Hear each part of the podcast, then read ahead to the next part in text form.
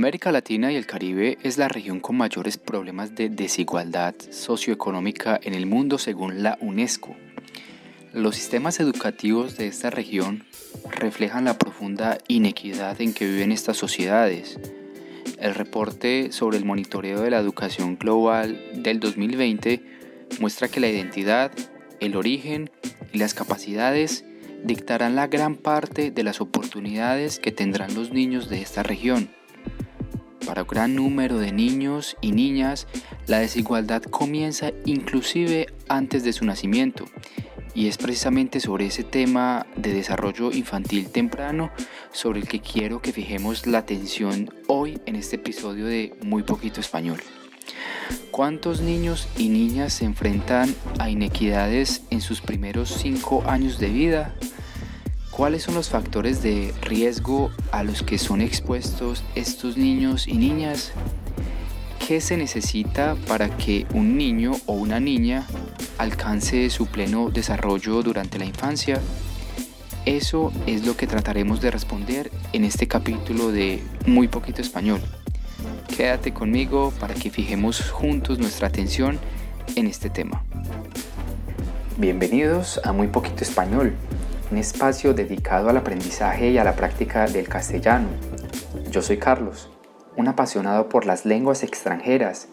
Este podcast se llama Muy Poquito Español y mi objetivo con él es ayudarlos a pasar de la etapa hablo muy poquito español a la etapa hablo muy bien español. Acompáñenme a descubrir el tema de hoy.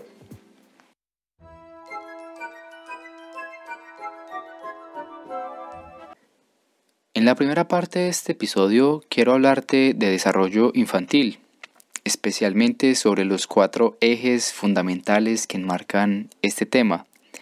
En la segunda parte haré una corta reflexión sobre la inequidad y la marginalización de grupos en la sociedad. En lo que se refiere a la inequidad en el desarrollo infantil, esta se presenta de diversas formas pero comencemos por la gestación. La gestación G E S T A C I O N es ese periodo de tiempo en el que estamos en el útero de nuestras madres. Pero, ¿por qué comenzar en un punto tan atrás? Porque precisamente es desde el vientre mismo donde comienza la inequidad para aquel potencial de vida humana que es el feto y que luego se convertirá en un niño o una niña.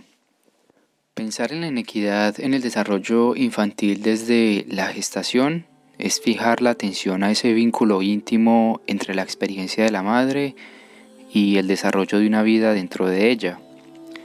Durante el embarazo, la nutrición y todo el resto de cosas que haga la madre tendrá impactos directos sobre la salud del niño o de la niña.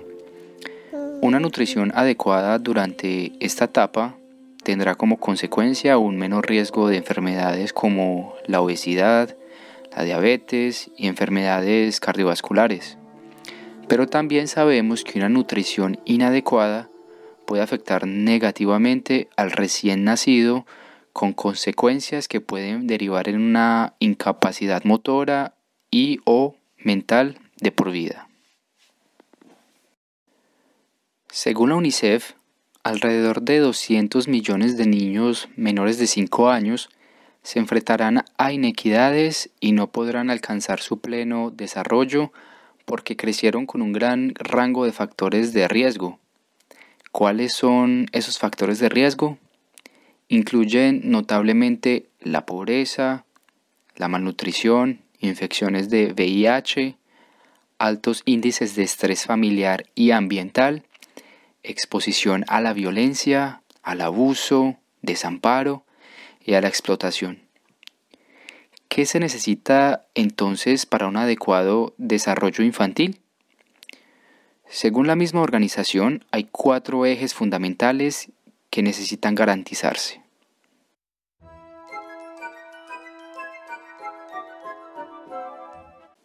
El primer eje es la seguridad y protección. Datos de la UNICEF muestran que en más de 50 países encuestados, el porcentaje de niños entre los 2 y 4 años que ha sufrido alguna forma de disciplina violenta supera el 50% y en algunos países llega casi al 90%. Proteger a los niños en edades tempranas de violencia y abuso es darle la oportunidad de desarrollarse de forma saludable en sus primeros años de vida.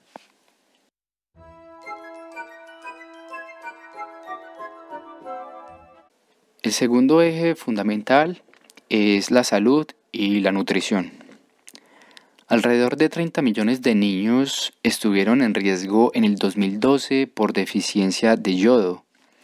El yodo se escribe Y-O DO es un elemento químico que se encuentra en las rocas o en el agua del mar y que es necesario para el correcto funcionamiento de la glándula tiroides. La deficiencia de este componente en la dieta de los más pequeños puede causar discapacidad mental y un agrandamiento desproporcionado de la glándula tiroides ubicada en el cuello. En promedio, los niños que nacen en condiciones de mayor pobreza tienen más del doble de probabilidad de sufrir un retraso moderado o severo en el crecimiento que aquellos niños que nacen en los entornos más ricos. Estos retrasos pueden comprometer la habilidad motora y cognitiva y desencadenar más adelante en sus vidas problemas neuropsicológicos, bajo rendimiento académico y abandono de la escuela.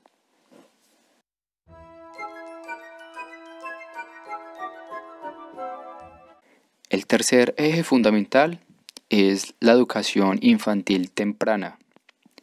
La educación temprana de niños, conocida también como educación de nivel cero, es aquella que se recibe entre los primeros cinco años de vida de una niña o un niño y que juega un rol importante en desarrollar habilidades de aprendizaje, razonamiento crítico y habilidades colaborativas. En Europa, más del 95% de los niños entre los 4 años y la edad para comenzar la educación primaria accedieron a una educación temprana en el 2018. Las cifras no son tan buenas para países del sur de Asia, algunos países africanos y de América Latina, donde ni siquiera la mitad de los niños entre los 3 y 5 años hace parte de algún programa de educación temprana.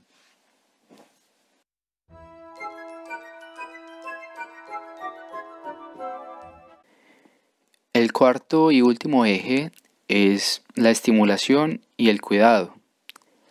La investigación sobre este asunto muestra que una interacción estimulante entre los padres o los cuidadores y los niños refuerza permanentemente la habilidad para aprender y podría cambiar la función cerebral de por vida.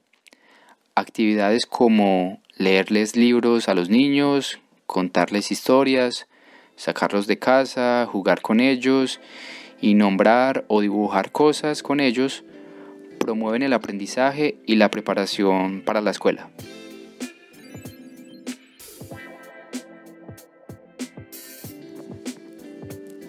En la preparación del cuarto episodio de este podcast y mientras leía algunos de los textos de la UNICEF y, de la UNESCO sobre el tema de desarrollo infantil y de educación, pensaba también en esa Declaración de Derechos Universales y en las constituciones políticas eh, de muchos países, donde se nos dice que todos los seres humanos nacemos libres e iguales en dignidad y derechos ante la ley.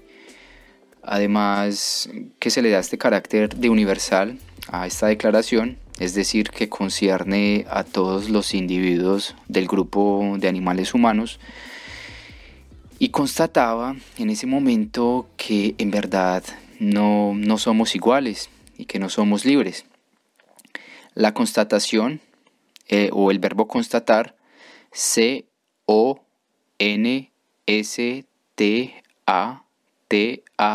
T-A-R significa comprobar algo que se supone o que se cree dentro de uno mismo.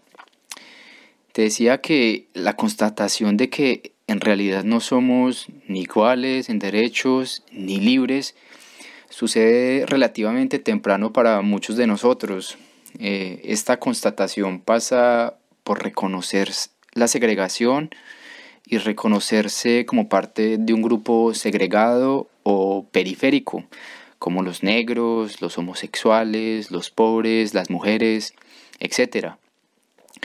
Y la gran mayoría de nosotros cabe dentro de uno o varios de estos grupos. Y cada uno de nosotros sabe que por el hecho de estar inscrito a un grupo periférico, al margen de otros grupos quizás más centrales, como el de los hombres blancos, heterosexuales y ricos que viven en un país de primer mundo,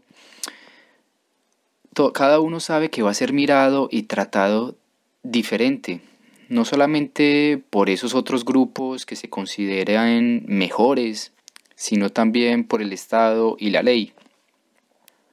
Lo que le sigue a esta manera de relacionarnos es la subjetivización del otro, y no solamente del otro, sino también de la relevancia del otro en el mundo.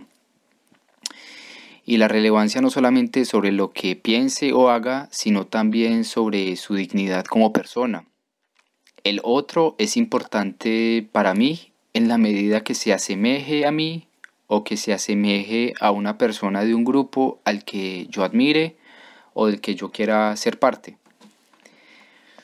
También pensaba que mientras ese sea el mecanismo con, con, el que nos relacionamos unos con otros, seguirán naciendo niños y niñas a quienes no se les garantizará su derecho a un pleno desarrollo, entendido como el acceso a educación, salud, nutrición y seguridad. Esos mismos niños y niñas serán a su vez los adultos segregados, víctimas de toda clase de experiencias violentas, muchas veces desprovistos de su dignidad, que no podrán garantizarle ellos tampoco eh, un desarrollo temprano a otros niños y niñas. Romper ese mecanismo de relación con el otro a través de imágenes implica la desidentificación de todo. Quizás solo entonces podamos reconocer al otro eh, de su dignidad o reconocerle al otro su dignidad, verlo en su totalidad y no a través de los fragmentos de nuestros prejuicios, reconocer su existencia ya no como diferente, ni tampoco como semejante, que en últimas sería lo mismo, sino como ese que habita en mí, que nace y muere dentro de mí y que soy yo mismo. Solo entonces quizás podamos tener una verdadera empatía con el otro, no porque somos capaces de ponernos en el lugar del otro, sino porque reconocemos y vemos que el otro realmente no es diferente a mí, que el otro soy yo también. Y quizás en esta forma de, concebir la empatía podamos también eh, ver al otro en su totalidad y reconocerle su dignidad como, como personas. Bueno, gracias por su escucha atenta. Hasta aquí llega el capítulo de hoy. Si les gustó este podcast, no olviden suscribirse a él. Estaré subiendo contenido de forma periódica y también de seguir las redes sociales de este proyecto en Instagram como arroba muy poquito español y en Twitter como arroba muy poquito. Chao, hasta la próxima.